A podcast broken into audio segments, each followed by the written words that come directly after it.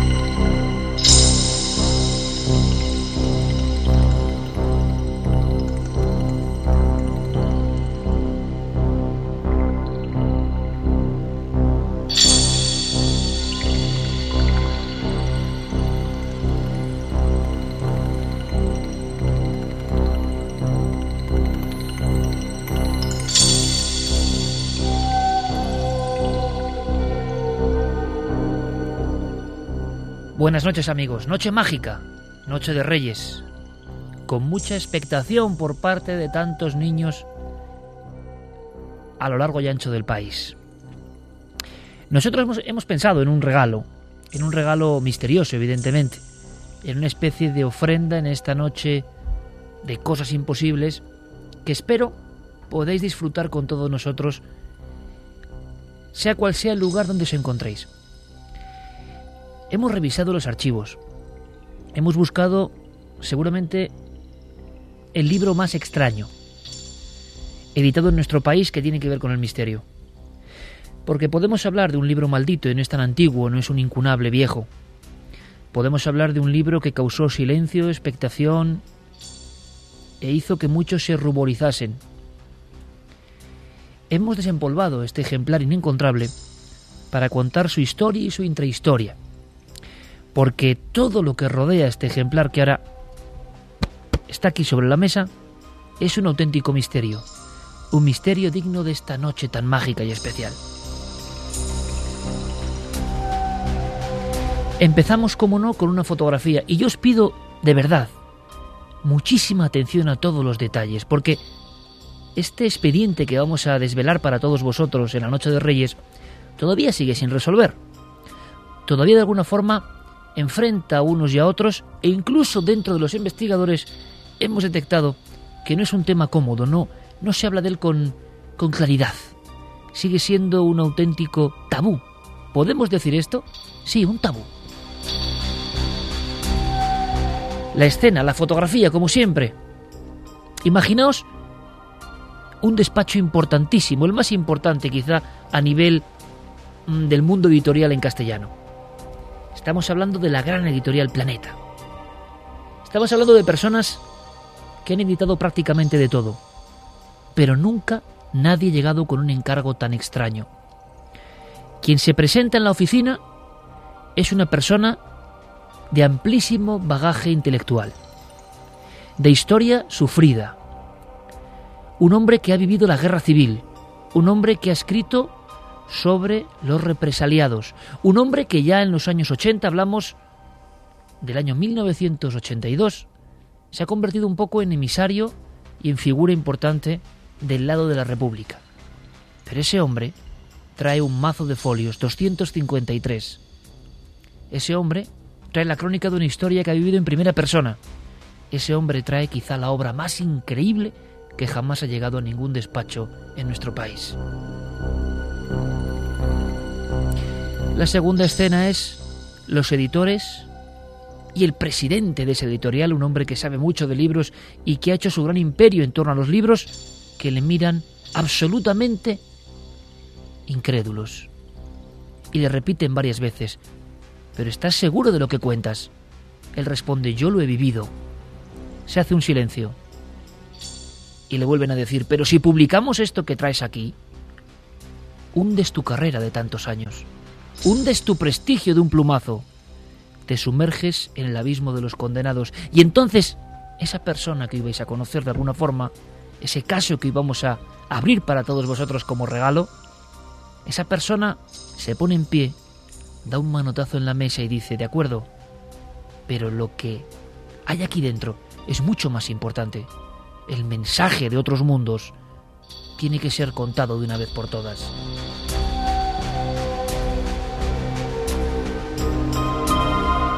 En junio de 1982 se editaba un libro maldito en nuestro país. El autor Eduardo Pons Prades. Título El mensaje de otros mundos. Una cara que parece femenina, azulada, que hoy nos recordaría un poco a las de Avatar, pero hace ya 30 años. Se asoma como desde un umbral desconocido para decirnos algo. Y unas letras nos indican el contenido. Dice así, el testimonio excepcional de una experiencia única. Siete horas a bordo de una nave espacial extraterrestre.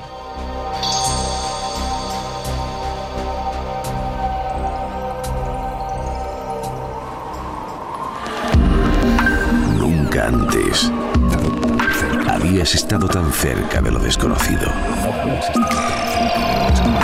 Milenio 3. Cadena Ser.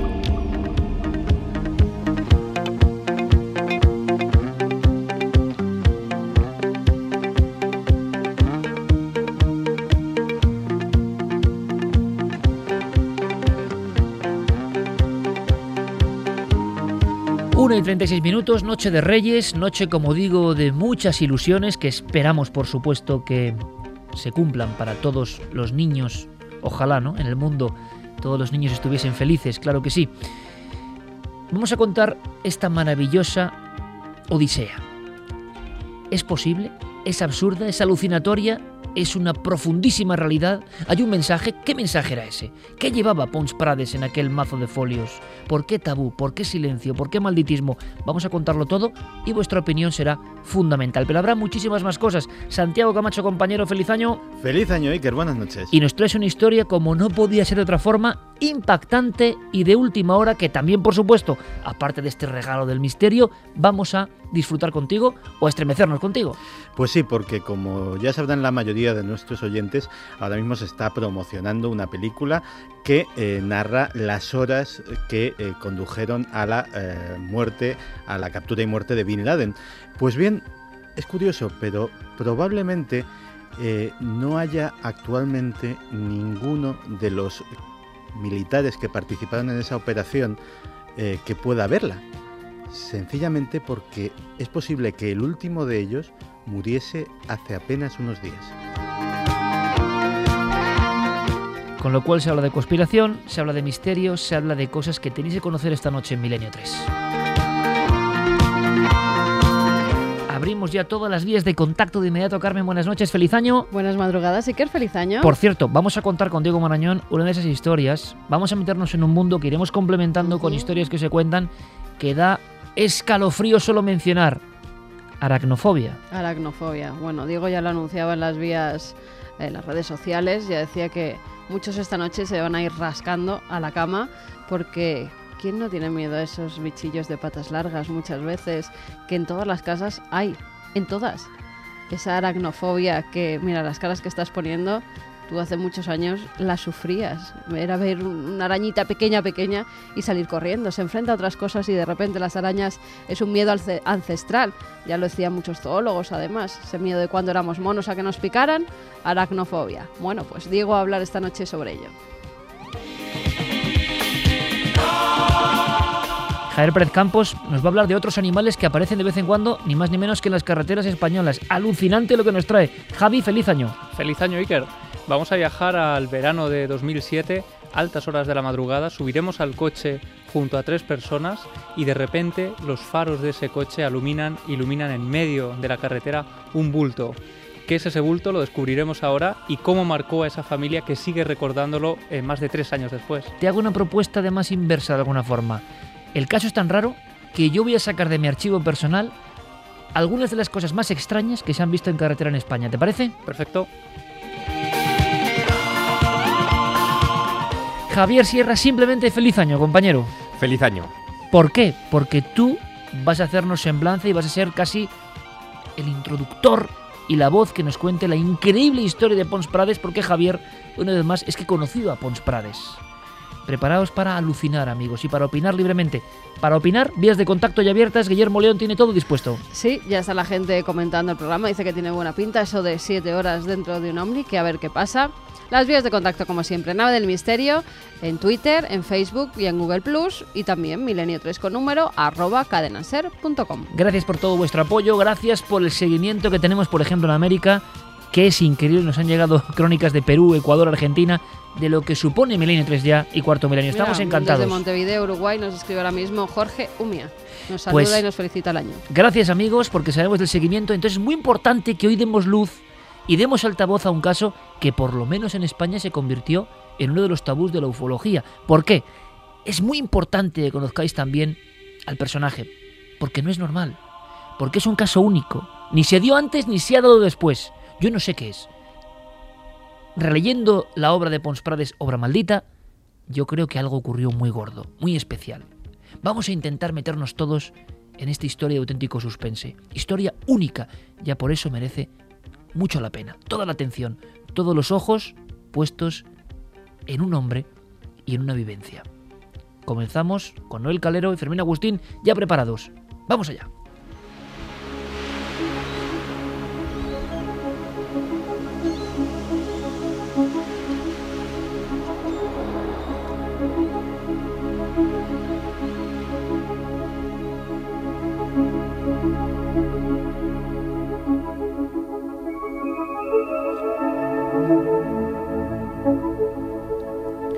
Una y 41. Javier y yo en la redacción hemos hecho una cosa, y lo vais a entender después.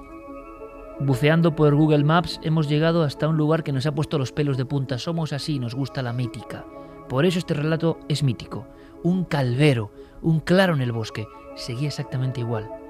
No había construcciones, una zona solitaria. Seguía igual y hemos sentido de verdad que se nos ponía la carne de gallina.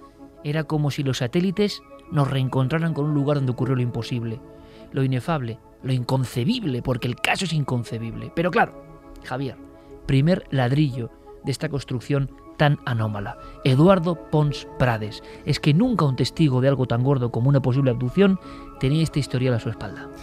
Eduardo Pons Prades es un personaje extraordinario. Para que nuestros oyentes se sitúen, eh, él fue uno de los eh, llamados historiadores de la historia oral de la Guerra Civil Española. Eh, antes de publicar El mensaje de otros mundos, el libro que marcaría su vida y su carrera en 1982, eh, publicó otro en Editorial Planeta de términos muy diferentes. Se tituló Guerrillas Españolas 1936-1960. Para construir ese libro, eh, nuestro protagonista, Eduardo Pons Prades, recorrió 20.000 kilómetros por todo el país con su viejo coche, entrevistando a 3.000 personas, recalando en 742 pequeños pueblos y aldeas, y en algunos de ellos, contaba Pons Prades, pasó auténtico terror.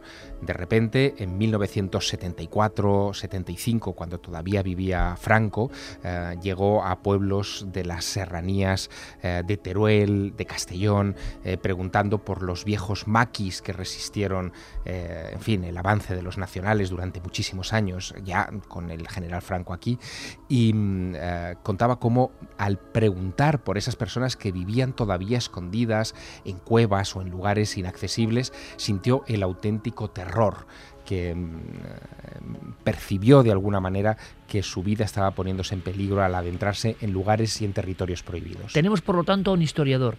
Un historiador. Seguramente al más reconocido de la historia de la República, con un sinfín de obras a su espalda y con un pasado que tiene que ver con la guerra. Ojo, ojo, porque esto puede ser importante, con el sufrimiento, con un hombre que ingresa en la CNT, que sería anarquista, o sea, la línea más dura de la izquierda de alguna forma. Sí, el retrato, la etiqueta sería anarcosindicalista. Él nace en el Raval, en el barrio de Barcelona, en 1920. Es hijo de sindicalistas valencianos. Tanto su padre como su madre fueron sindicalistas. A los 16 falsea su eh, documento de identidad para alistarse en el ejército republicano y es entrenado eh, como, eh, en fin, como oficial de ametralladoras. Llega a ser sargento de ametralladoras, sargento mayor de ametralladoras De la mano de Miguel Hernández, del poeta.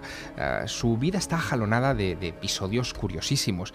Después de haber eh, perdido las batallas del Ebro, de Brunete y de Guadarrama y de haber visto la muerte a muy pocos centímetros de su piel, eh, pasa a un estadio más intelectual.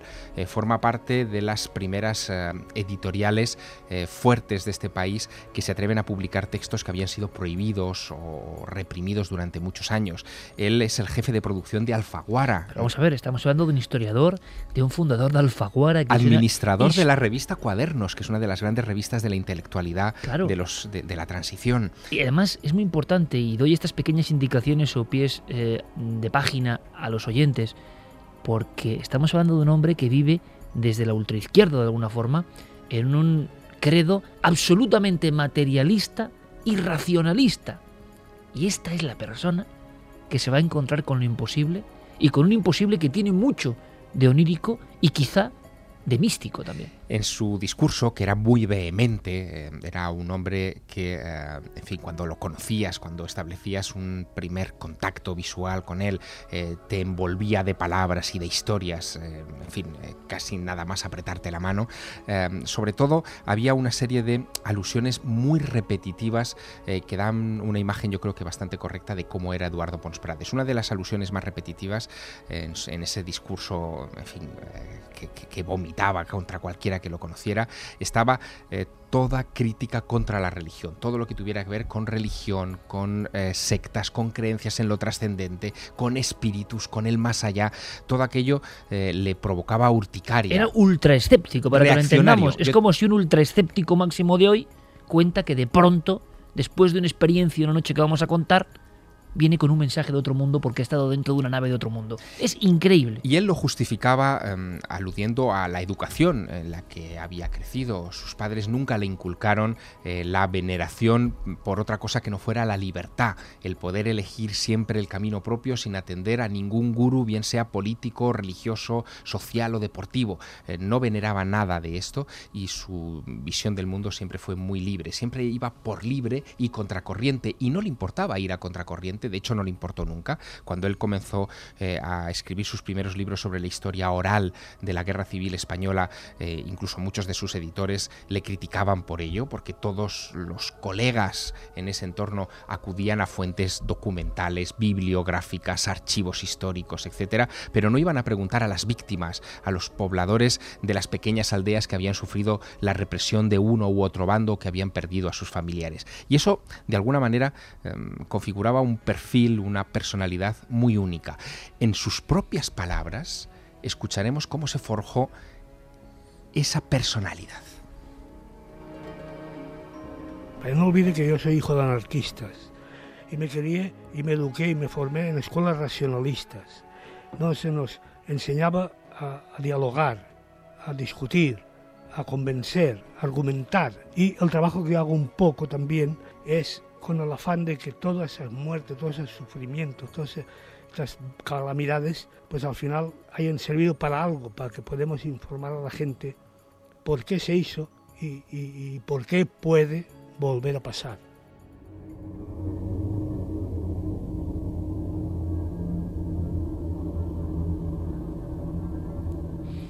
Pons Prades, su voz ya cerca de la muerte, su voz de veterano, lo habéis escuchado, de persona con más de 80 años, pero con tremenda lucidez. No se volvió ningún Mesías, ni se volvió nadie que propagara mensajes extrambóticos. ¿Le ocurrió algo? Lo quiso dejar por escrito y eso le acompañó de por vida. Y quizá hasta más allá de la muerte, quién sabe. Pons Prades era un hombre que estaba en las antípodas de cualquier tipo de creencia irracional. Vivencias en la guerra civil, escritor, historiador, y que se alinea con la más pura intelectualidad de este país, siempre de la margen izquierda, en este aspecto. Y de pronto él goza de ese revival lógico que viene con la transición, escribir aquellos libros de los represaliados republicanos que no se habían podido escribir evidentemente en los años 50 ni 60. Y ahí tenemos a un hijo del materialismo crítico y del materialismo como esencia de la vida. No hay ningún Dios, no hay ningún ser superior. Sin embargo, su actitud ante este caso es la de aquel que cae de rodillas ante una realidad que parece evidentemente infinita respecto a uno. ¿Qué le pasó a Pons Prades? No vamos a contar el caso en inicio, sino vamos a contar la repercusión de este libro, las 253 páginas, para después comprender lo que vivió en una carretera de Francia, en un lugar desolado, junto a ese calvero del monte que sigue igual. Una noche del 31 de agosto de 1981, parte hacia las 9 y se encuentra con lo imposible, con algo que cambiará su vida. Es más, Javier lo entrevistó hace 20 años, hace más de 20 años. Nuestro compañero Pablo Villarrubia entrevistó a Pons Prades poco antes de su muerte. Estábamos viendo si podía venir a Cuarto Milenio y seguía firme en dos cosas. Vivió todo lo que contaba en el libro, estuvo siete horas a bordo de una nave extraterrestre, tenía un mensaje para la humanidad y además, de alguna forma, después hubo silencio, tabú, después se vio envuelto de una especie de necesidad casi de borrar de su memoria, como vamos a comprobar, mm, todo lo ocurrido. Empezamos nuestra investigación y has hecho algo muy importante, Javier, que es acudir a las fuentes, acudir a la persona que yo he descrito, que estaba en aquel despacho. Sí, la persona que estaba en aquel despacho de tu fotografía con la que hoy empezaba nuestro viaje en Milenio 3 eh, se llamaba eh, Rafael Borrás Betriu. Él es eh, probablemente el editor histórico por excelencia de la historia de la literatura del siglo XX en este país. Em, probablemente sea también el mayor coleccionista de anécdotas, una auténtica enciclopedia de lo que ha sido el mundo de la edición en España. Fue director de Editorial Planeta entre 1974 y 1983, por lo tanto vive toda la transición. Casi nada, director de Planeta en la época más importante de nuestra historia. Es el director de la mítica colección Espejo de España, el hombre que invita e incita a hombres que han construido nuestra historia reciente, como Carrillo o Fraga, a redactar sus memorias, sus primeras memorias. En fin, es un personaje eh, que pastoreaba a sus, a sus, autores de alguna manera, que, los acompañaba en, en, fin, en todo el proceso creativo y de reflexión sobre su obra, y de él saldrán muchas de las grandes firmas que hoy en día siguen publicando y que son, en fin, grandes, grandes autores. ¿no? Bueno, pues Rafael Borrás efectivamente recibe la visita de Eduardo Pons Prades, con el que ya había tenido varias eh, veces relación, incluso había sido editor suyo de algunas obras, a partir sobre todo de 1975. En 1975 em, es finalista Eduardo Pons Prades del Premio Espejo de España, eh, con un libro sobre los republicanos españoles en la Guerra Mundial, en la Segunda Guerra Mundial, eh, aspecto que, del que Pons Prades era experto, porque él padeció también los rigores de la Segunda Guerra Mundial y persiguió a nazis en el Aude francés, en fin, que es un personaje de acción. Y eh, de repente Eduardo Pons Prades llega al despacho de Rafael Borrás no con un libro sobre la guerra civil o la guerra mundial, eh, en fin, los aspectos en los que él es un experto, sino eh, con una idea una idea que le ha saltado apenas unos días antes a raíz de una experiencia. llega impresionado. No, no él, él, llega conmocionado, con, sabiendo que tiene en su cabeza, y luego contaremos cómo es esto, un mensaje que le han eh, entregado, eh, en fin, eh, seres de otros planetas, con la misión de que sea confiado a toda la humanidad, no a los líderes mundiales, sino a toda la humanidad. Y que ese hombre, este Eduardo Pons Prades, este, este escritor, ha sido comisionado por esa civilización extraterrestre para entregar, en fin, ese comunicado.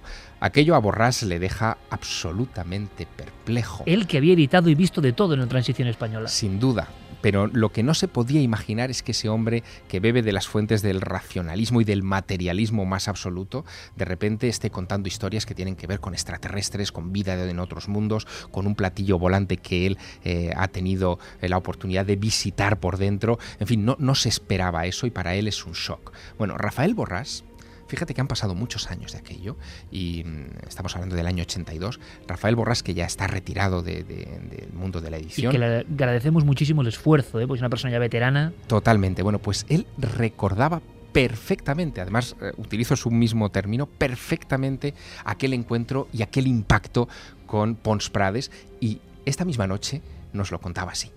Se presentó un día en la editorial y me dijo que había sido abducido, abducido en una nave. Como usted comprenderá, mi sorpresa fue grande.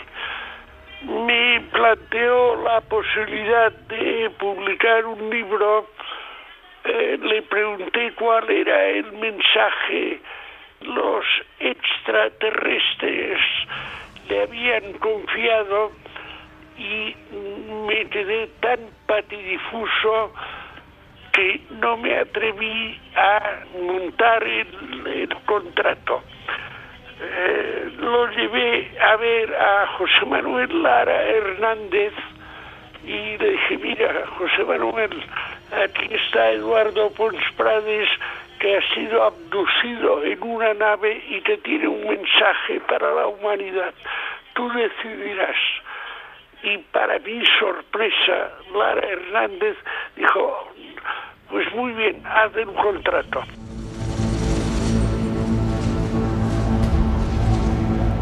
Uno y 55.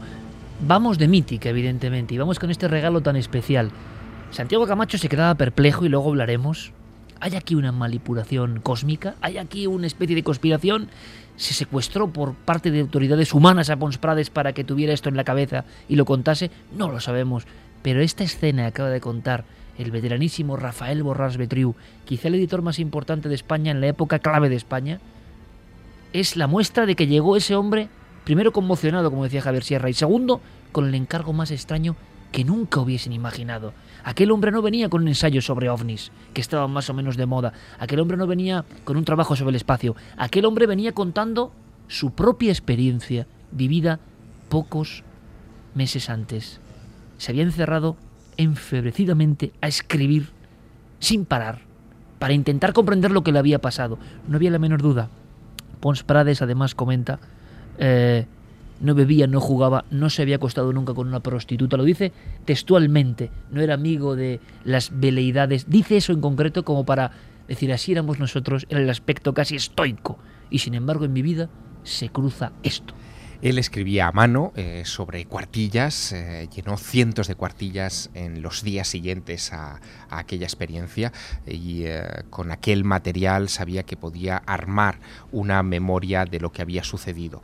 No le costó recordar los detalles de, de lo que había protagonizado en esa madrugada que después describiremos del 31 de agosto al 1 de septiembre de 1981, porque, según él decía, los propios extraterrestres le habían marcado a fuego palabra por palabra aquella conversación de varias horas que él tuvo con siete eh, seres de otros mundos en el interior de una nave extraterrestre. Y ahora imaginamos a Borrás que no se atreve a hacer el contrato, el que contrataba a los autores, que sube a la planta noble, escena siguiente de nuestra foto en la calle Córcega de Barcelona. Y ni más ni menos Lara, es decir, el hombre que había levantado ese imperio por criterio para editar los libros. Y entonces dicen que adelante.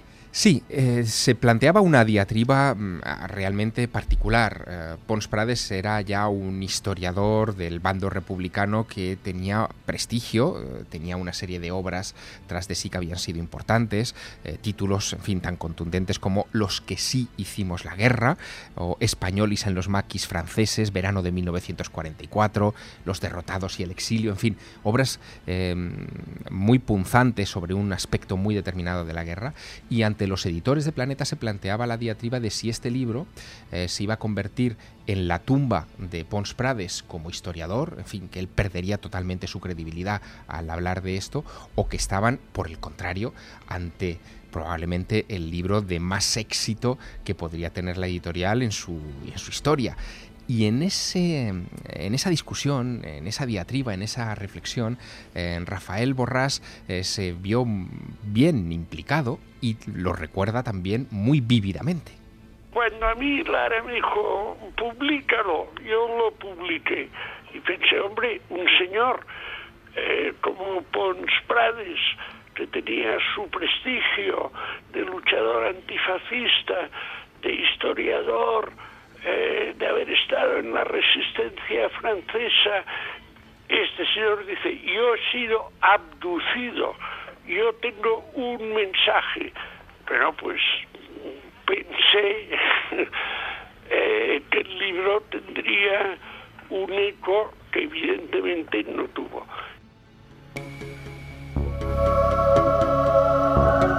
Evidentemente no tuvo, el mensaje de otros mundos, el testimonio excepcional de una experiencia única, siete horas a bordo de una nave espacial extraterrestre. Ni con ese título ni con ese reclamo. ¿Qué pasó? Bueno, se han dicho muchas cosas en esa escena, en esa reunión. Parece ser que incluso Lara dice, yo te lo publico, pero sepultas toda tu historia, todo tu prestigio. Lo curioso, y sirva como dato para navegantes, es que Pons Prades, después de experiencia y después de este libro, siguió publicando libros, siguió publicando cosas, y su última obra en la esfera de los libros es un tocho documental de los republicanos en los campos de concentración de Alemania, poco antes de morir.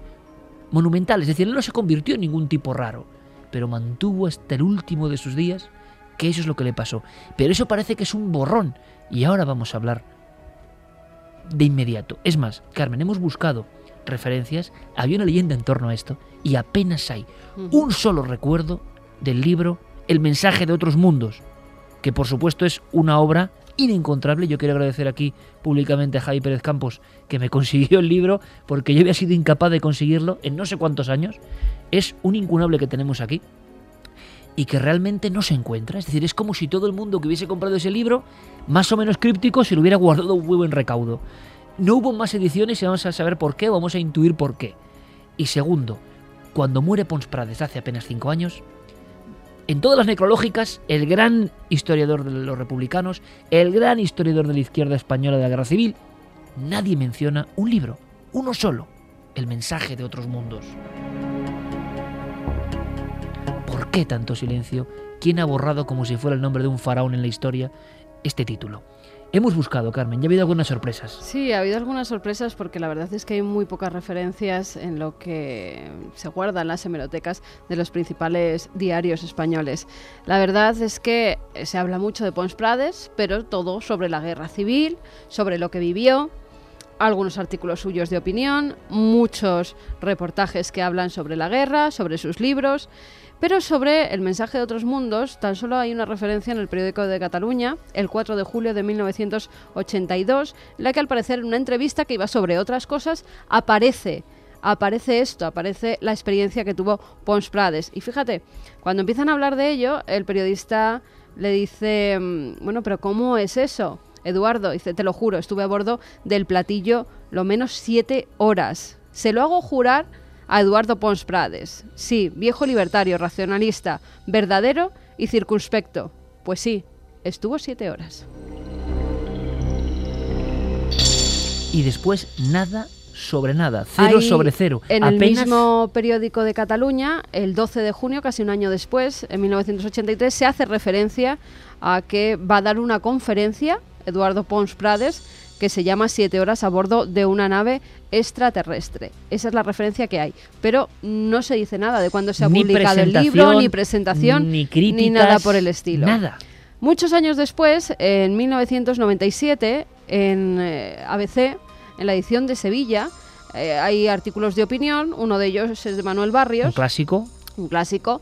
Bueno, pues Manuel Barrios, al parecer, eh, tenía una amistad de 20 años con Eduardo Pons Prades y hace referencia a su libro. Y dice además que Eduardo Pons Prades, a raíz de publicar el libro al que me referiré más tarde, ha sido marginado por los historiadores de España, demostrándose así que en nuestro viejo solar no se han erradicado aún las prácticas inquisitoriales y cómo el estamento de la llamada cultura oficial tiene la fuerza suficiente para eliminar a quienes por las razones que sean, sobre todo por difundir experiencias que no entran en sus esquemas, les resultan incómodos.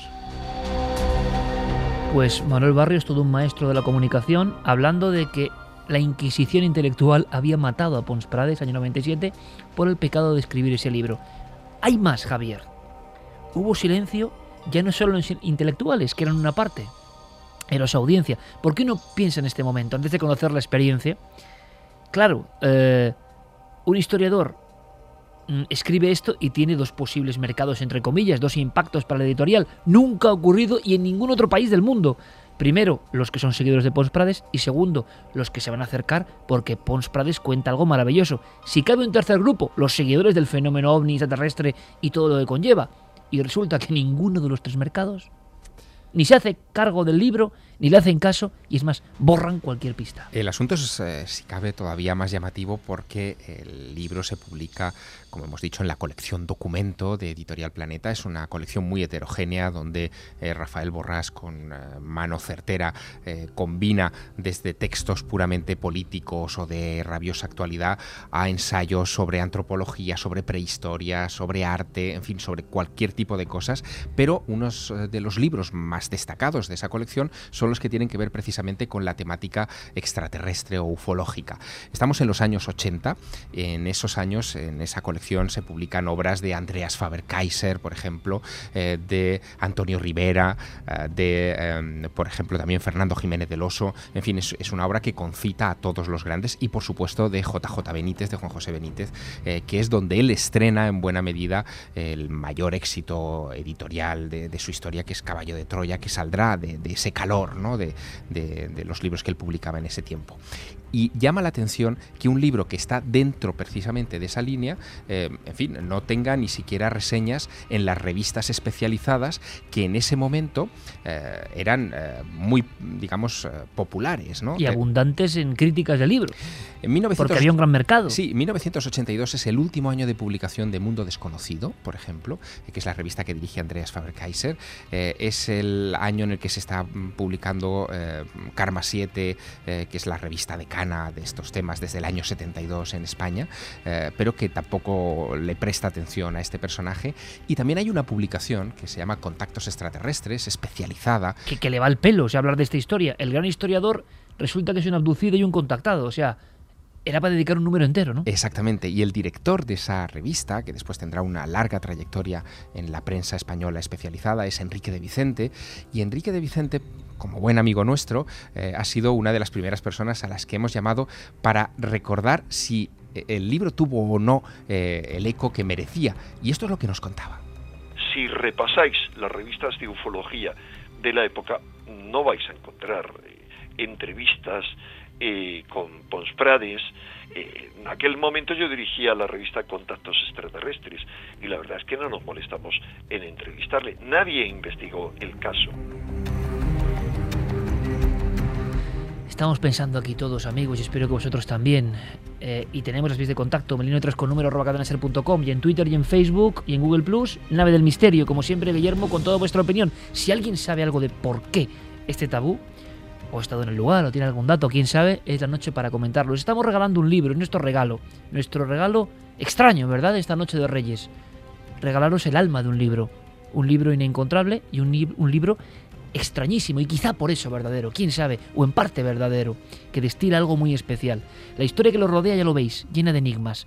Un poco más. Pablo Villarrubia, yo le encargo la misión de aproximarse a este mundo de Pons Prades a este historiador que rompió todos los esquemas, que fue demasiado quizá adelantado a su tiempo, porque ¿qué mensaje era ese? ¿Qué le dijeron los seres de esa nave? Pablo Villarrubia tuvo varias entrevistas con él y se quedó muy impresionado. Estaba ya a punto de morir Pons Prades y seguía firme, absolutamente firme en su creencia. Aquello había sido no una experiencia más. Él, que había vivido la Segunda Guerra Mundial y la Guerra Civil, él dice en el libro y lo decía después, que nada en su vida llegaba a la suela de lo que le había pasado en aquellas siete horas en un oscuro descampado entre Francia y España con una nave de otro mundo. Es muy fuerte. Escuchamos a Pablo. Lo curioso es que después de, publicar una primera edición, eh, no se publicó una segunda, aunque lo quisiera Prades. Parece que hubo algún tipo de presión contra, contra él. Eh, no se sabe exactamente de vino esa presión, pero no quisieron que se publicara una, digamos, una segunda edición de su obra que es tan rara hoy en día de encontrar. Dos y nueve minutos, viajemos en el tiempo. ¿Qué le pasó a ese hombre? El 31 de agosto de 1981, hacia las 9 de la noche, Pons Prades regresa hacia España. Ha estado unos días en Francia, concretamente en un hotel que ya no existe, el Hotel de los Tamarindos, cerca de Prats de Molló. Estamos en una zona fronteriza entre Cataluña, de alguna forma, entre Gerona, la parte norte de Gerona, y Francia, pero que tiene áreas de absoluta desolación, que no hay nada ni nadie, solo inmensas matas boscosas. Él tiene previsto una ruta. Conduce un Opel GT, un extraño modelo de aquella época. en cierto momento gira en contradirección. No sabe por qué, nunca se lo explicará. Ahí empieza esta historia. Algo le guía hacia una especie de revueltas de la carretera. Se desvía por otra más secundaria, la antigua Nacional 115 en esa zona. ¿Quién le obliga a ir por ahí? Es absurdo, es un lugar incluso peligroso, ya cae la noche. En un instante, en una de esas curvas que tiene forma de C, sale por un terraplén, por un camino forestal, y se adentra poco a poco en la zona del Alto Vallespir. Hay un momento en que ya ha perdido completamente la visión de las carreteras y de los focos de otros coches. Se ha metido él solo, sin saber por qué, llamado por algo, impresionado por algo, conducido por algo, él que no ha creído nunca en nada, hacia una zona que ya es absolutamente mm, casi selvática de alguna manera. Se queda con el coche al ralentí y de pronto se le apagan los faros y el motor. ¿Os imagináis la escena? Pons Prades, el historiador, dentro de su pequeño Opel. Y no parece preocupado. Es más, sale a caminar, como si alguien le llamase. Y camina unos 150 metros en dirección bosque adentro. Él no intuye en ese instante que hay un calvero, un claro del bosque al otro lado. Regresa al coche. Reflexiona, ¿qué está pasando? ¿Qué está ocurriendo? Vuelve a salir, y es noche cerrada y camina en solitario. Entonces, según cuenta en su mensaje de otros mundos, en el lateral izquierdo, el bosque se ilumina. Algo aparece. Hay alguien al otro lado que le está esperando. Y tendríamos la primera escena, Javier. La primera sensación de que Pons Prades se va a encontrar con algo que está predeterminado, que algo le ha guiado hasta un punto que nada tiene que ver con su ruta. Y él lo dejó por escrito. La sensación que da al leer eh, casi 30 años después el mensaje de otros mundos es que en ese instante que tú acabas de describir, eh, la mente de Pons Prades sintonizó en otra frecuencia porque él, eh, apoyado en, eh, en, fin, en el motor de su coche, con este vehículo detenido, en lugar de experimentar miedo o terror o, preocupación siquiera, eh, de repente comienza a sentir curiosidad. levanta los ojos al cielo, es una noche estrellada maravillosa, en la zona no hay ninguna luz cercana, no hay viviendas, no hay iluminación de carreteras, no hay absolutamente nada, y se pregunta si está solo en el universo. Y es en ese instante cuando decide caminar eh, por esa vereda no asfaltada eh, que recorrerá después, días eh, mm, después de la experiencia, y se dio cuenta incluso que había un cartel bien grande a la entrada del camino que decía entrada prohibida, sin embargo él, él pasó todo aquello por alto, y se deja como llevar, él tiene la sensación de que le está llamando a algo algo que no sabe lo que es.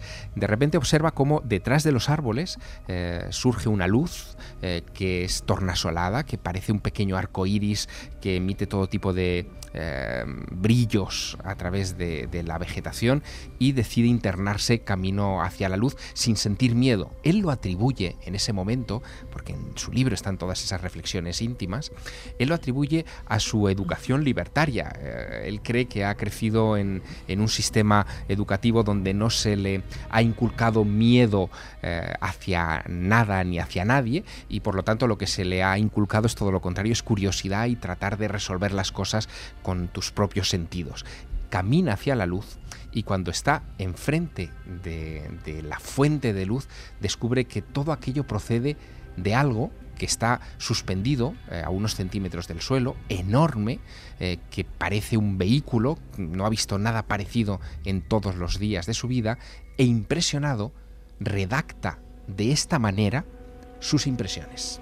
Tardé poco más de un minuto en llegar a las lindes de un prado, que era donde nacía la luz, y desde allí empecé a distinguir la silueta de una enorme nave espacial de unos 50 a 75 metros de anchura. La luz Salía de la parte de arriba y de la parte baja de la nave. Así que salté del camino al prado y me quedé como encantado durante unos segundos. Al tiempo que los dos anchos haces de luz se apagaban lentamente, oí una voz en correcto castellano con un tono cantarín algo musical que me dijo, No temas, acércate, por favor. Entonces con la mayor naturalidad del mundo me acerqué a la nave, cuya base estaba iluminada ahora por un potente foco de luz blanca y rosa que salía por una puerta abierta en su bajo vientre, de la que no tardó en emerger una especie de rampa. Me dirigí hacia allí y apenas llegué al pie de la escalerilla, me detuve y alcé la vista, percibiendo en la puerta una forma corporal alta, envuelta por una especie de halo multicolor. En el acto volví a oír la voz. No temas, sube a nuestra nave. Deseamos hablar contigo. Una escena arquetípica, absolutamente vivida en otras ocasiones por diferentes personas en el mundo y en diferentes estratos del tiempo, pero claro que no encaja precisamente con este tipo de testigo. El testigo menos apto para contar esto lo está contando. ¿Qué pasa a partir de este Javier? A partir de este momento, ¿qué va ocurriendo? Él lo que describe en las páginas de su libro es que le está esperando al final de esa rampa eh, una persona, la identifica con un varón eh, que está como cubierto por un halo eh, extraño, también multicolor, como si lo protegiera de algo, y eh, ese varón le mm, invita a que eh, recorra esa rampa y entre con él en el interior de la nave. Eh, le dice que la nave se llama Luz del Cosmos. Aquí ya va a empezar sí. lo más increíble, lo más alucinante, elementos incluso naif. Sí, absolutamente. Pero hay quien piensa, y esto es muy interesante, que todo lo que esté viviendo esa persona, sea de origen extraterrestre o terrestre, es como un teatro, como una ilusión, como una interpretación que le impregna profundamente, que marca su vida y que luego él lo va a contar. Y lo va a contar de esta forma. Sí, él lo cuenta, mm, en fin, eh, de una manera muy curiosa porque entremezcla sus impresiones con sus propias creencias, con su propio credo, eh, en fin, de, de, anarcosindicalista. Eh, hay muchas cosas que le dicen los extraterrestres que coinciden con su ideario y de hecho le, le, sirven en las páginas del mensaje de otros mundos para reforzar algunas de las doctrinas que él quiere transmitir a sus lectores. pero mm, lo curioso es que en esas primeras páginas de la obra da una serie de detalles eh, que son, en fin, eh, bastante arquetípicos, bastante llamativos, eh, y otros que, sin embargo, se alejan por completo de las clásicas descripciones de encuentros cercanos. Lo primero que llama la atención son los nombres, los nombres que, que, ese guía que le ha salido a, recibir le da a las cosas. ¿no? Le suben a la nave. Le suben a la nave. él mm, en ese momento recibe la información de que esa nave tiene este nombre propio tan poético de luz del cosmos, le introducen en una gran sala que él describe como de unos 7 u 8 metros de profundidad, con una gran pantalla al fondo llena de luces de colores y con una especie de consola delante parecida a los controles de la radio, eh, en fin, que, él conocía por ser frecuente en los medios de comunicación. Y luego hay alguna cosa muy curiosa, Javier, en lo que describe, en una mezcla rarísima, porque hay algunas cosas que yo he leído que se parecen a los modernos iPad de alguna forma, una especie de pantallas que surgen o que manejan casi táctilmente, bueno, que sorprende el año 81. Sí, lo que también llama inmediatamente la atención es que ese hombre que le ha salido a recibir no está solo en el interior del vehículo, eh, hay eh, dentro otros tres hombres más, es decir, serían cuatro eh, hombres y tres mujeres que inmediatamente se arremolinan en torno a él y le empiezan a preguntar cosas y a intercambiar con él impresiones. Lo primero que le, le recalcan es que ha sido elegido para ser el depositario de un mensaje y le piden que elija si quiere recibir ese mensaje o no. Pons Prades, viendo que eh, tiene la oportunidad de su vida, de, fin, de, vivir una aventura que se sale por completo de, los cauces de lo normal, acepta esa invitación, le dicen que eh, ese procedimiento puede tener algunos riesgos para su salud, pero que, eh, fin, que no tiene que pensar y decidirlo en conciencia, él se reafirma en esa postura y le colocan entonces, eso es lo que dice Pons Prades, una especie de casco eh, con una visera delante de los ojos, eh, a través del cual empezarán a proyectarle una secuencia de imágenes y de informaciones eh, de lo más peculiar. Es como si le estuvieran grabando algo, él siente la, impresión de que le están grabando un mensaje codificado que después tendrá que desgranar poco a poco en, su casa cuando toda aquella experiencia haya pasado. Y es curioso porque antes de que le coloquen el casco, el primer impulso que tiene, es un impulso casi gracioso eh, que, cuenta en estas páginas, ah, es el de eh, pedirles un minuto para regresar al coche, eh, tomar su cuaderno de notas y su bolígrafo para apuntar ese mensaje que le quieren dar los extraterrestres. Pero bueno, no es necesario, le dicen eh, esos, esas siete figuras que están a su alrededor eh, y que todo aquello se va a realizar por un procedimiento que ni se imagina. Y comienza ahí una conversación son preguntas y respuestas donde a Pons Prades se le permite eh, formular sus inquietudes sobre una serie de temas eh, que él desgranará, son casi todos de, carácter social. No hay preguntas científicas, no hay preguntas sobre la habitabilidad de otros planetas, no hay preguntas sobre los sistemas de propulsión de la nave. Son, como te digo, preguntas de cómo son las familias, cómo viven los extraterrestres en otros mundos, cómo reclutan a los tripulantes de ese tipo de naves que parecen sembradoras de vida en todo el universo y en función de eso se establece un diálogo que él va desgranando poco a poco, casi como si fuera una novela, es el más atípico de todos sus libros, en, en unos términos que se parecen mucho a esto que vamos a escuchar. Me gustaría saber de dónde venís. Si hay muchos planetas habitados además del vuestro, cómo tenéis organizadas vuestras vidas y sobre todo, cómo habéis conseguido vencer a la muerte y otras cosas que ya iré recordando. Si te refieres al último planeta que hemos visitado antes de llegar a la Tierra, te diremos que era el verde brillante, llamado así porque en él abundan los ríos y los lagos. Nosotros procedemos de planetas distintos. Cuatro somos del planeta blanco marfil, dos son de violeta flor y el otro es precisamente de verde brillante. Y es muy posible que ninguno de nosotros vuelva a pisar nunca más su planeta natal aunque sí hay razones para ello, podemos estar en comunicación con ellos en cualquier momento y por varios medios. Entonces, ¿no veréis más a vuestras familias? Las familias, según las entendéis vosotros, no existen en nuestros mundos. Nosotros vivimos en régimen comunitario a escala interplanetaria, lo que significa que cuando nacemos pasamos a formar parte de la comunidad a la que pertenecen nuestros progenitores, hasta que nuestras vivencias nos llevan a otros lugares, pero sin estar ligados a nadie en concreto y a todos a la vez. ¿Comprendes?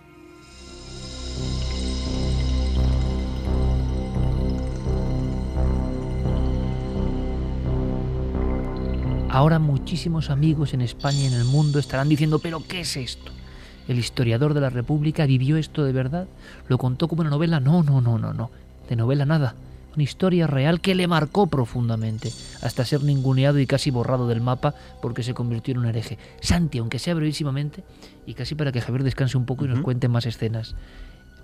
¿Te suena esto? Se ha hablado de casos como el de Frank Fontaine en Francia y otros, donde se creyó, se creyó, ojo, que una agencia de inteligencia bien preparada, en un lugar eh, más o menos asilvestrado, y observando bien a la víctima, podían generar, podía generar esta especie de teatro, esperando luego un impacto.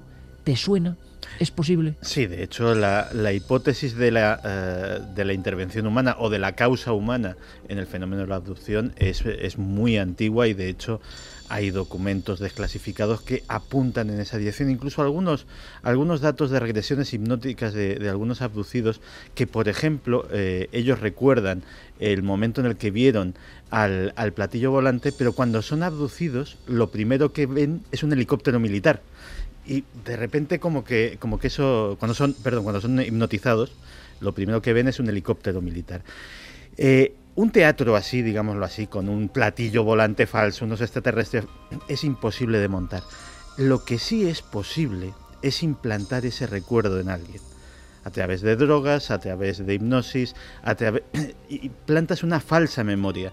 Eh, Secuestrar a alguien y generarle esa, expectativa. Sí, eso, eso, o sea, la implantación de falsas memorias es algo que se hace, o sea, se ha, se ha hecho y es técnicamente posible. Eh, que sea este el caso, eh, yo no me voy a decantar en absoluto. Es de lo más raro que ha sido en tu vida, ¿no? Lo que estamos contando. Es rarísimo y las consecuencias son lógicas. Es decir, el vacío por los dos lados, digámoslo así, es muy lógico. Eh, por un lado, yo creo que sí que debió de haber presiones para que ese libro no volviera a ser publicado jamás, porque realmente estamos hablando del referente historiográfico de la izquierda republicana. Es decir, eh, estaban quedando, eh, desprestigiada por Prades dejaba cojos multitud de argumentos que han sido mm, objetos arrojadizos en el debate ideológico de este país hasta hoy mismo. Pero es que por otro lado, el que no apareciera en las revistas especializadas o en nuestros medios más afines es que Jolín venía del otro lado, era sospechoso. ¿Y si nos está tomando el pelo? ¿Y si dentro de un año se descuelga y dice, bueno, todo esto lo monté pues para hacer yo qué sé? Entonces podía haber ese recelo y se quedó, pues entre dos fuegos. Se la quedó jugada, en tierra de nadie. La jugada, amigos, es muy rara. Porque un historiador del prestigio de Pons Prades, en el ámbito tan sensible, la guerra civil y la parte republicana, desembarcar con esto es inaudito y manteniendo siempre que lo vivió. Luego escucharemos a nuestros oyentes porque imagino que esto es demasiado. O sea, esto es absolutamente hoy en día increíble. Era increíble en el 81 y hoy es más. Por eso para mí tiene ese valor, porque él lo dejó por escrito. Y él decía, en una reflexión, en ese momento de los discursos y de diálogos incomprensibles en ocasiones, él está con esa visera observando esas imágenes. ¿Qué, qué, le está pasando?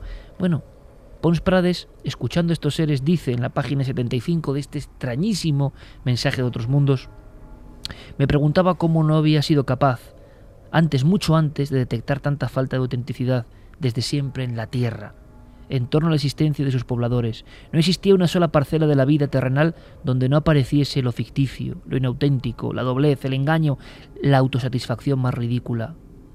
En fin, que nos iba a ser muy difícil reconquistar señas de identidad que el ser humano de la Tierra debe haber perdido hace ya muchísimo tiempo. Es como si el viejo historiador se da cuenta en ese diálogo con quien sea de la deriva casi apocalíptica del ser humano, porque hay un poco de todo eso. El mensaje que vienen a contarle estos quienes sean no difiere mucho de otros mensajes de otras personas no tan importantes como Pons Prades, que es el camino inexorable hacia la destrucción.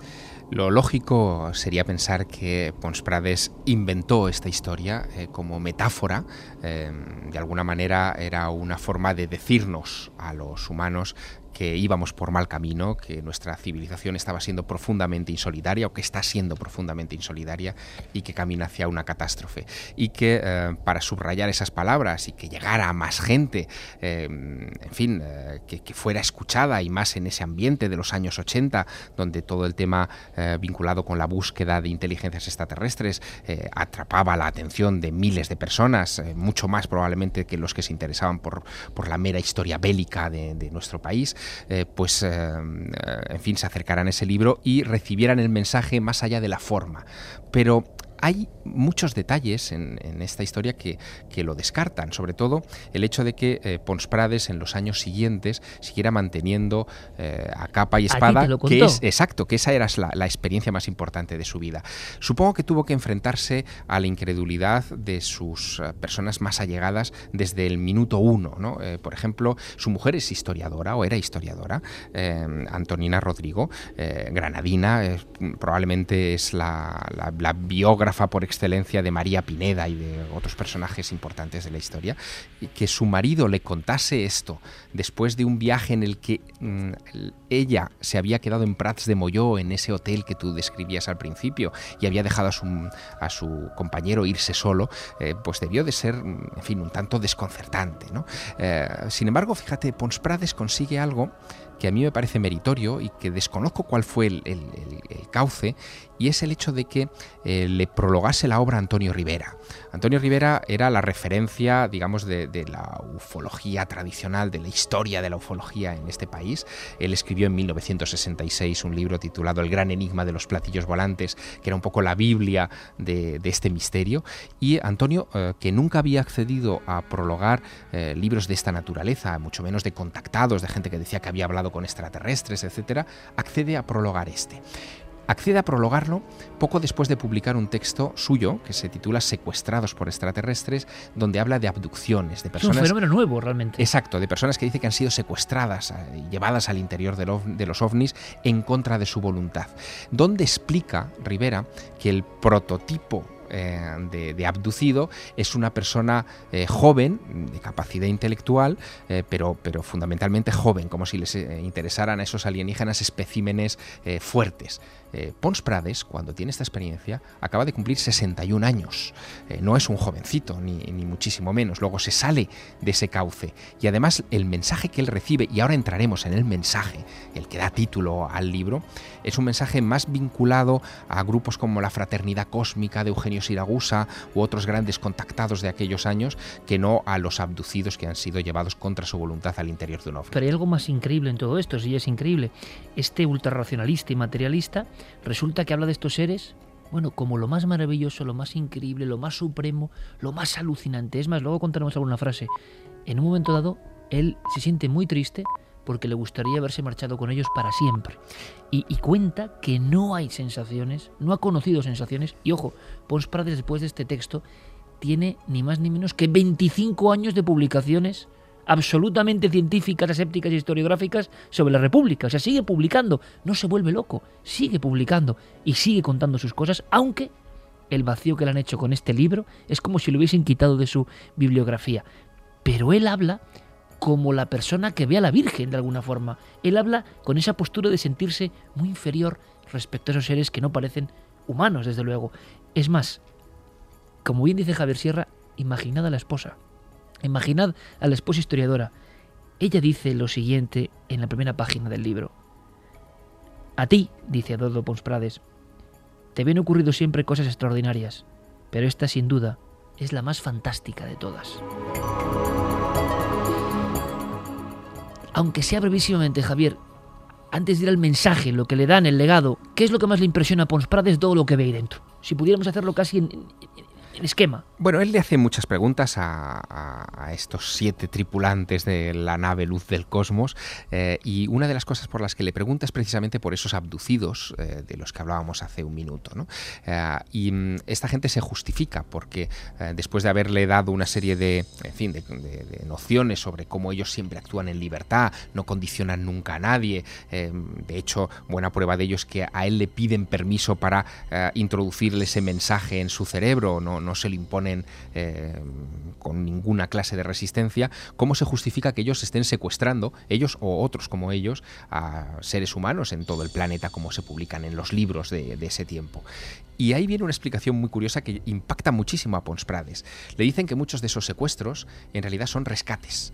Eh, en momentos determinados eh, hay personas o grupos de personas que están en riesgo de muerte eh, por lo que fuere y que ellos intervienen, los sacan de allí, los colocan en otro sitio para salvarles de una, de, una agresión o de una muerte cercana. Y cuenta Pons Prades en ese libro que estos extraterrestres le dicen que algunos de esos casos él los conoce bien que hay eh, un incidente en la guerra civil, en, la frontera también con, Francia, eh, de, un grupo de soldados eh, franquistas que, están a punto, por azar, de encontrarse con unos fugitivos republicanos, un grupo de familias que no tenían armamento ni nada con lo que poder defenderse, y que en ese instante ellos intervienen y secuestran a ese grupo de familias y se los llevan a su planeta y los tienen en hibernación. Eso le impacta mucho.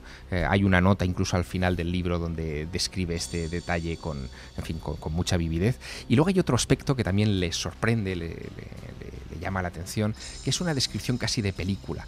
En esas imágenes que le proyectan, eh, hay una en la que bajo un claro de luna eh, ve varias naves saliendo del fondo del mar. Él intuye que es el Mediterráneo, pero no sabe eh, dónde exactamente. y, tremenda. Y esos, esos visitantes le dicen que se trata de una playa de Almería, donde él puede ver inmediatamente a un grupo de, de extraterrestres que tiene una morfología humana, pero hay cosas que que las distinguen de los humanos, el tipo de ojos, el tipo de rostro alargado, de mentón prominente, de, extremidades algo más alargadas, eh, que eh, salen con mochilas.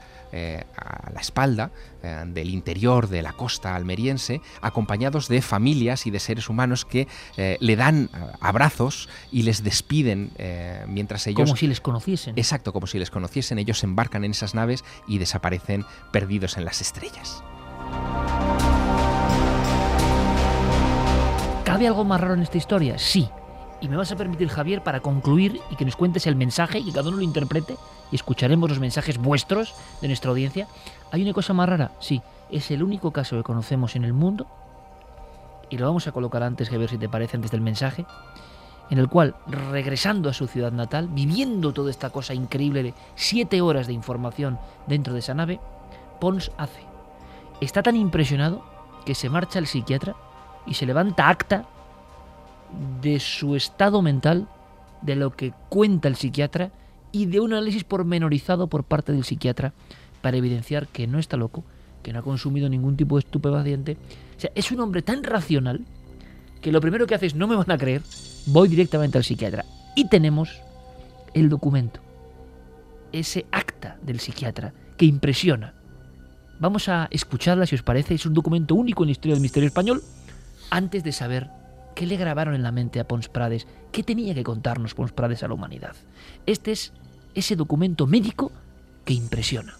Barcelona, al 6 de octubre de 1981. Certificado del doctor Josep María Reguani Guili, psiquiatra.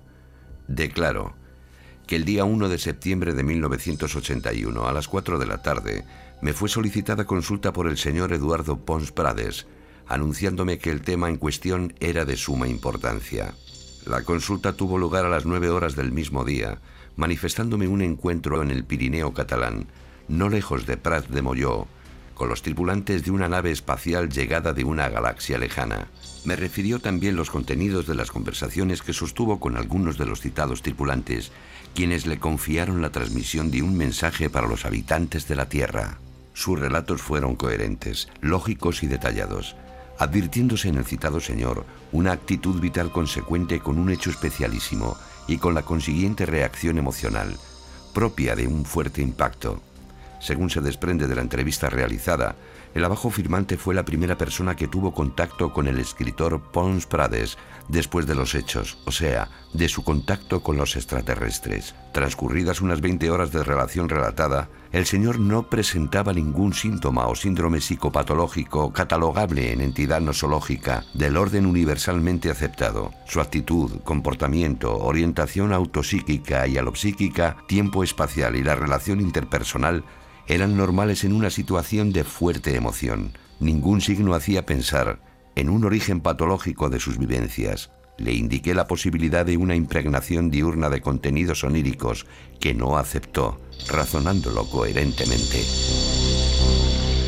Un psiquiatra, nombre, apellido, documento, la consulta al día siguiente del encuentro con un emocionadísimo impactado Pons Prades. Como sabemos, la realidad profunda del misterio es que tiene un contenido psíquico hondísimo, que marca de por vida, que el resto quizá no podemos saber lo que ocurre. Y quizá haya fragmentos de realidades, de realidades construidas, de realidades interpretadas, no lo sabemos. Pero desde luego nunca un testigo de un acontecimiento de este tipo había ido a un psiquiatra colegiado al día siguiente para que extendiese acta. La acabáis de escuchar. ¿Qué nos queda de esta historia, de este regalo de Reyes tan especial de Milenio 3? El mensaje. ¿Cuál es el mensaje, Javier? El mensaje tenía que ver con eh, la situación que el mundo estaba viviendo justo en aquellos días de 1981. en aquel momento era presidente de los Estados eh, Unidos eh, Reagan, Ronald Reagan, y se estaba poniendo en marcha lo que se conoció como Iniciativa de Defensa Estratégica o Guerra de las Galaxias. El año 81 además marca la consolidación de los vuelos de los transbordadores espaciales, del Columbia en este caso, que adquieren, en fin, ocupan las primeras páginas de las portadas de todo el mundo. Se trata de vuelos eh, aparentemente de investigación científica, pero en aquellos días eh, se sospechaba, sobre todo por parte de la Unión Soviética, que podían tener algún tipo de relación con esa idea de Reagan de colocar un escudo, eh, en fin, de satélites que pudiera controlar el mundo desde el espacio aquello parece que es lo que eh, despierta la alarma de estos supuestos extraterrestres eh, y por esa razón se ponen en contacto con Pons Prades para advertirle. En realidad le dan un ultimátum. El mensaje tiene que ver con que si perseveran en eh, enviar naves humanas al espacio con fines armamentísticos, ellos intervendrán le cuentan a Pons Prades que eh, nunca han visto nada parecido en ningún planeta de la galaxia de los que ellos controlan, que ninguna otra civilización había osado a enviar armas de destrucción masiva al espacio, tener prevista eh, el envío de, armas de destrucción masiva al espacio y que por lo tanto, eh, dado que esto ponía en, en, peligro el equilibrio cósmico, se verían obligados incluso a congelar, y cito palabras textuales, la vida en el planeta Tierra. Página final de esta historia, dice Pons Prades al acabar el documento. Una vez allí, frente a las rampas, se fueron alineando, se cogieron de la mano y se quedaron inmóviles como estatuas, mirándome fijamente. Al pasar ante ellos, yo también fui mirándolos uno a uno los ojos y estoy seguro de que ellos se dieron cuenta de que con mi mirada yo les daba las gracias desde lo más hondo de mí mismo. Noté que en sus miradas se reflejó como en ningún momento una bondad inmensa, intraducible. Tanto me impresionó estuve a punto de dar media vuelta, volverme a sentar y seguir charlando con ellos hasta el final de mis días. Todo esto fueron ideas, sensaciones fugaces provocadas por la inminencia de nuestra separación. Por eso, al llegar a la altura de mi introductora en la nave, mis últimas palabras se volvieron a teñir, a pesar mío, de tristeza. ¿Volveremos a vernos? Es muy posible. Pero que sepamos, Eduardo Pons Prades, el historiador de la República en España, nunca se encontró de nuevo con los seres de esa nave del cosmos, luz del cosmos, esos que le dieron el mensaje a otros mundos en 1981, esos que condujeron a ese libro que dejó pálidos a los directores de Planeta porque no entendían nada de lo que estaba ocurriendo. Y a las 2 y 40 entenderá nuestro público algo de lo que hemos contado en el sentido de, vaya historia. Dice, si no es cierta, está muy bien contada, evidentemente. Pero claro, es que Pons Prades, no solo a Javier Sierra, en el 2006, poco antes de morir, a Pablo Villarrubia, le siguió diciendo, con absoluta autoridad, con ese carácter que hemos visto en su voz, que nada de lo que ha vivido, y es mucho lo que ha vivido este guerrillero y luego historiador, se parece, tiene que ver, es comparable a esas siete horas, quizá dentro de una nave de otro mundo.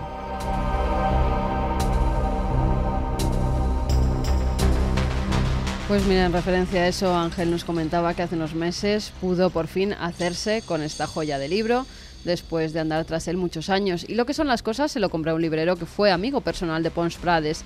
Me comentó que Eduardo ¿no? ¿no? hablaba mucho del tema, pero que siempre le dijo que todo lo que le pasó fue real. Siempre guardaré este libro con mucho cariño. Muchas gracias por este magnífico regalo de Reyes que nos habéis dado. Eso es la música de Omnis y se me ponen los pelos de punta de emoción. Gracias y feliz año. Pablo Ébola nos dice a mí los extraterrestres me dicen eso de no temas, sube a nuestra nave que deseamos hablar contigo y me falta tiempo para correr. Sí, sí, yo, estoy con él. ¿eh? Febo Apolo dice, no nos engañemos, le metieron morfina en vena, le subieron a un coche y lo llevaron a una sala de interrogatorios. La droga y la imaginación hicieron su parte. Lo otro es como lo contó la víctima, depositario de un mensaje. Igual vas a decir lo que yo te diga. Eso es lo que le... Bueno, pero es muy interesante, es una visión hiperracionalista sobre lo que le ha pasado a un racionalista. Curioso que el propio racionalista no reflexionara ni contemplara esa, esa posibilidad. Porque el convencimiento era total, ¿eh? Sí, esa es la parte que más choca de esta, de, esta historia, porque a mí me cuesta creerlo. Es decir, sí, sí, a todos nos cuesta creerlo, evidentemente. Es un caso que, que, me cuesta creer. Se sale en muchos aspectos de los parámetros tradicionales y ese apunte que da el psiquiatra al final de su informe, ¿no será que usted lo ha soñado despierto? Eh, en fin, es algo que, que sigue planeando como la gran duda en torno a este caso. Nos dice también Rafa Campos si existen los extraterrestres, ¿no creéis que hace tiempo que están entre nosotros y que tienen algún tipo de pacto con los que de verdad gobiernan el mundo en la sombra? Manuel Rodríguez, quizá el mensaje que le dieron no gustaba a algunas personas influyentes o seres extraterrestres de otro bando en la lucha que se cree que se está llevando a cabo para controlar a la humanidad, ya sea para guiarla o destruirla. Alberto, de la CNT, anarcosindicalista, periodista y además con el valor de contar su encuentro con lo imposible, lo tuvo todo para que los poderes del sistema lo releguen al olvido. Menos mal que hay siempre otra gente que habla de ello y le da vida. Eso sois vosotros y nosotros al otro lado. un abrazo. luego, gracias, otro abrazo para ti. Feliz año. Eduardo Ponsprado me parece un tipo valiente. Eso desde luego. ¿eh? Hay que ser muy valiente porque, ojo, y podéis intervenir en cualquier momento. Aquí el historiador que escribe y que vive de sus libros y que es historiador y que vive de sus cosas, sabe muy bien que Lara y los editores de Planeta le están aconsejando, eh, te vas a cavar tu propia tumba. Y uno no es tonto, ¿eh? Uno enseguida reacciona, te vas a cavar tu propia tumba. Y él dice, repito y vuelvo a la primera escena, da un manotazo y dice, pero lo que me han contado, lo que hay aquí, es mucho más importante que todo eso. A lo que voy es al profundo convencimiento de un hecho que, que, que Ya, parece pero que bueno, traumatiza. Otras ¿no? personas también que tienen que ver con el misterio. Antonio Rivera, por ejemplo, eh, publicando Ni caballos ni troyanos, también se equivocó y se lo dijeron y aún así quiso publicarlo. Con lo cual, hay gente que se le mete en la cabeza que tiene que publicar algo y, y al final se salen con la suya, a pesar de que pueden perder toda credibilidad, como ha pasado en muchas ocasiones. Sí, pero ninguna con esta singularidad, ¿no? Porque, bueno, también es verdad que en algunos casos por disputas podía haber autores que quedaban mal con otros y demás, pero eran disputas terrenales. En este caso, lo que contaba Pons Prades era para marcarlo de por vida como una persona, ya sabemos lo que es esto, hay que ponerse en su lugar, de nulo crédito, para siempre. Y que Pons Prades, cuando tiene esta experiencia, también está trabajando en el diario de Barcelona en esa época, es decir, eh, él ejerce el periodismo activo en una redacción. El llegar a una redacción eh, como la de cualquier periódico, con una historia así y defenderla a, contra capa y espada delante de sus compañeros de trabajo, también tuvo que ser una situación bastante dura.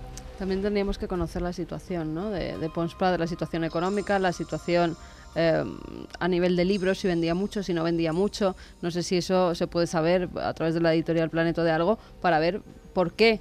Eh, además, en una época en la que estaban en pleno auge. Con los la ovnis, duda de si repente intentó em- hacer algo. Exactamente.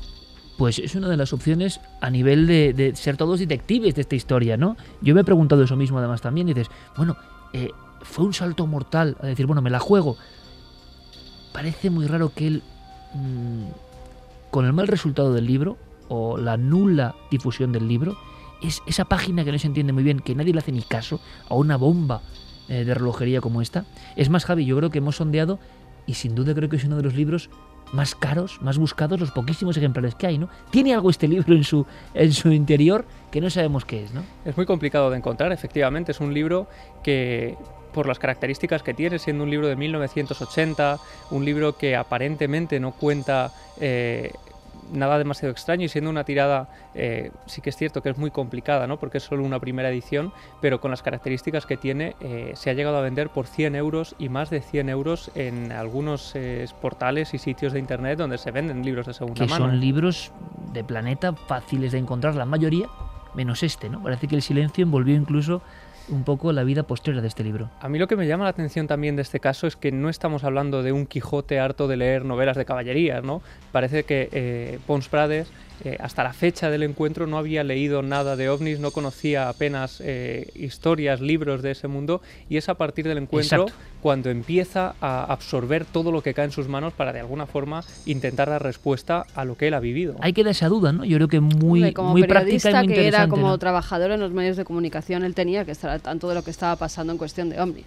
Era muy Porque- escéptico, ¿eh? Por lo que parece. Sí, era muy estético, pero algo tenía que haber leído. Si trabajaba en un medio de comunicación, eran noticias que casi se daban a diario, con lo cual es muy extraño que no leyera absolutamente nada de esa literatura que en la época estaba en pleno auge. Lo que pasa es que dentro del periódico incluso era una, era una literatura muy política, ¿no? Un- un- una prensa de la época Pero que como eran periodista te tiene que puramente interesar políticas, ¿no? todo. aunque no Situémoslo de todas maneras también en el plano eh, meramente de temporal. ¿no? Esto sucede en eh, septiembre, digamos, finales de agosto, primeros de septiembre de 1981, y en junio del 82, es decir, menos de un año después, el libro ya está en, en las librerías.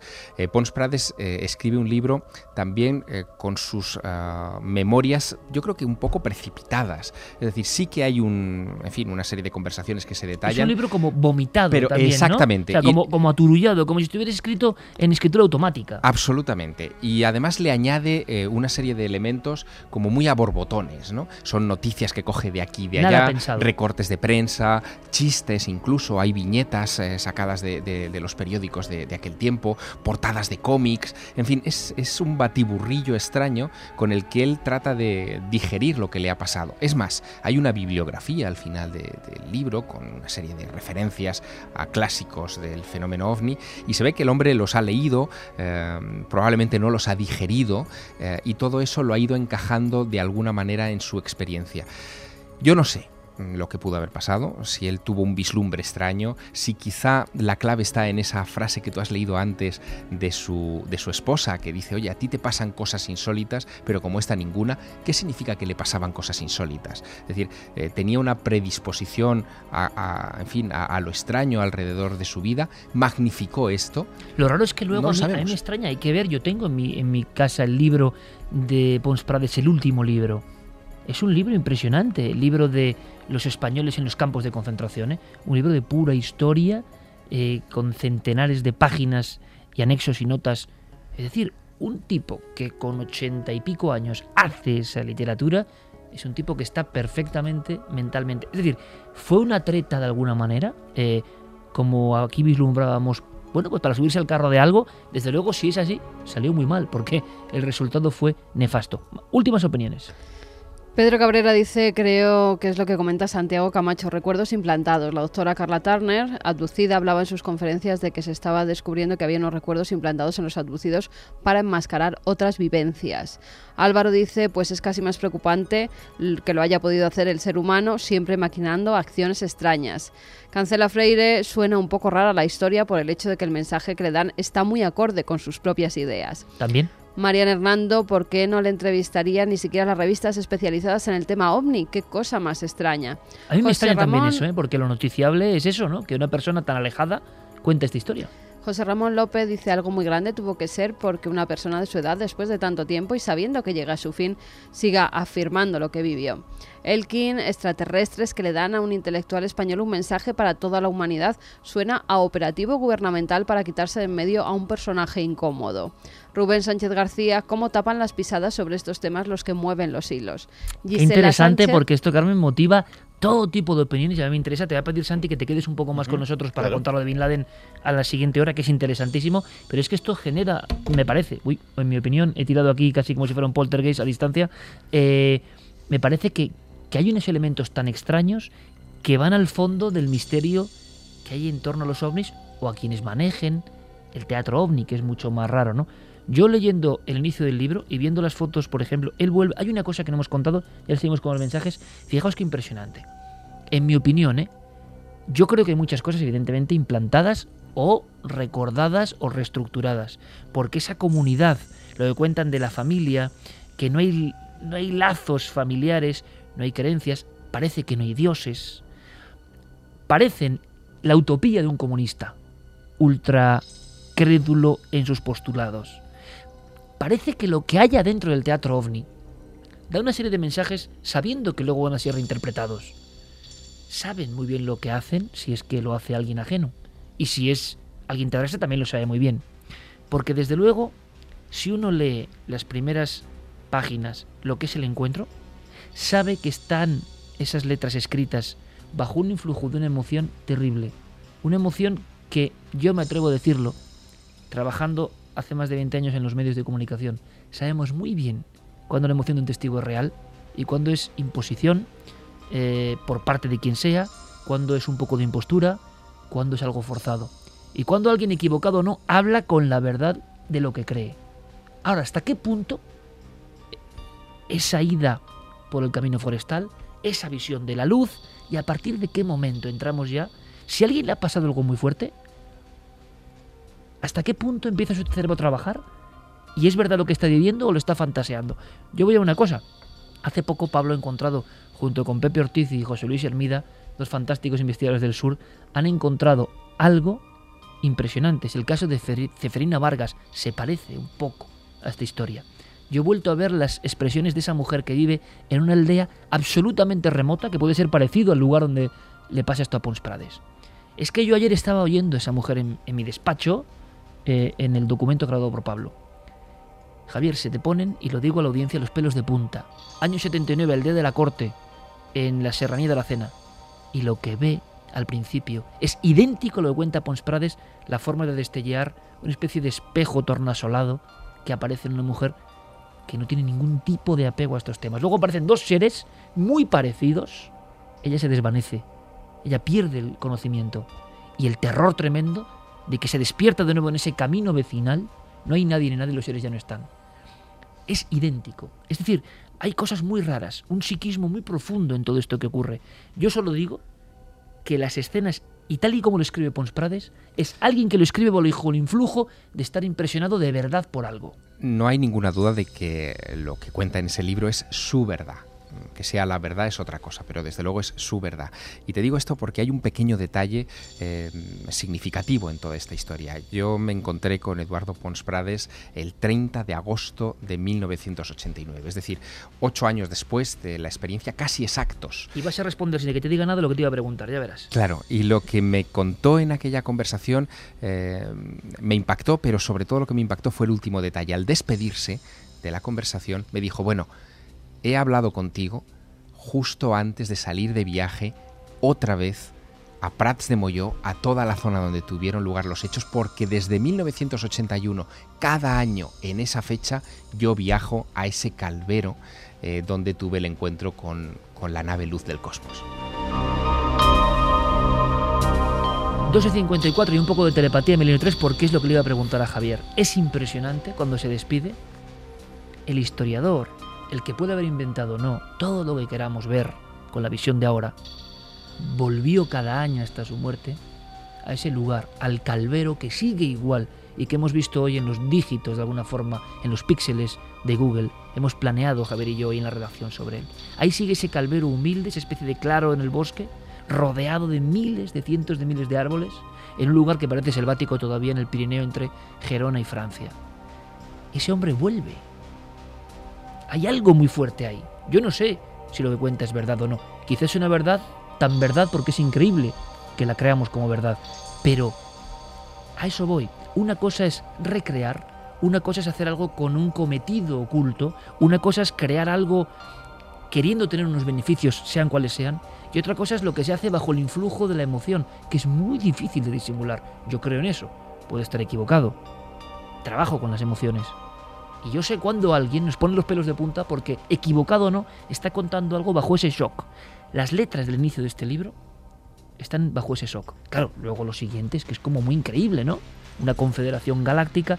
Y también es curioso, yo no sé qué pensáis, ese mensaje parece muy similar a lo que han recibido muchos contactados en el mundo, ¿no?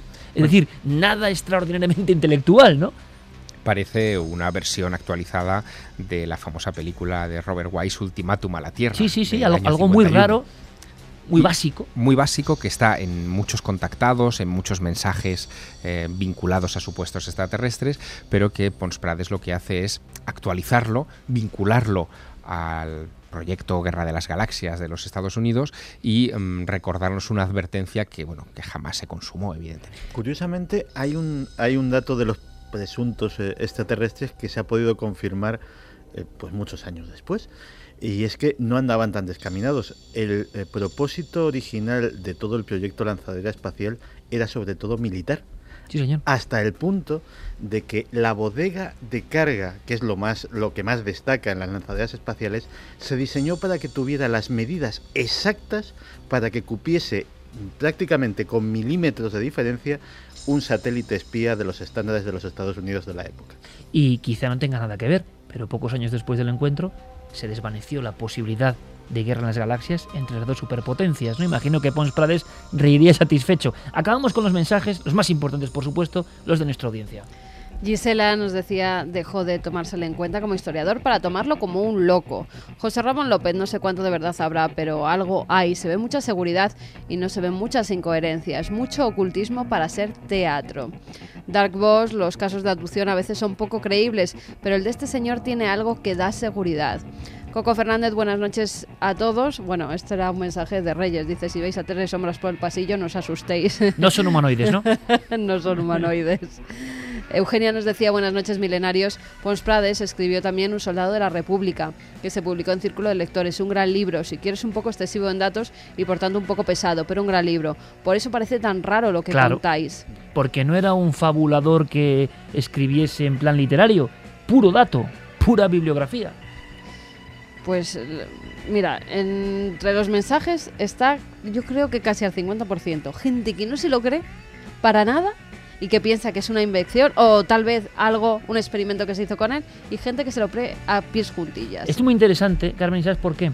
porque al mismo tiempo que el testigo de estos hechos interpreta a su modo con lo que le compone, con lo que son sus células y creencias, el oyente, nosotros mismos, cada uno nos creemos libres, pero estamos interpretando respecto a nuestros prejuicios, nuestra cultura. Para algunas personas es imposible, por lo tanto, bueno, no se lo pueden ni plantear. Para otros es más que posible y quizá en el término medio, como decía el sabio, esté la justa verdad. Javier, gracias una vez más por este regalo de Reyes, esta vuelta que hacemos de vez en cuando a la pura mítica espero que lo hayan disfrutado, de verdad. Nosotros, yo por lo menos, muchísimo.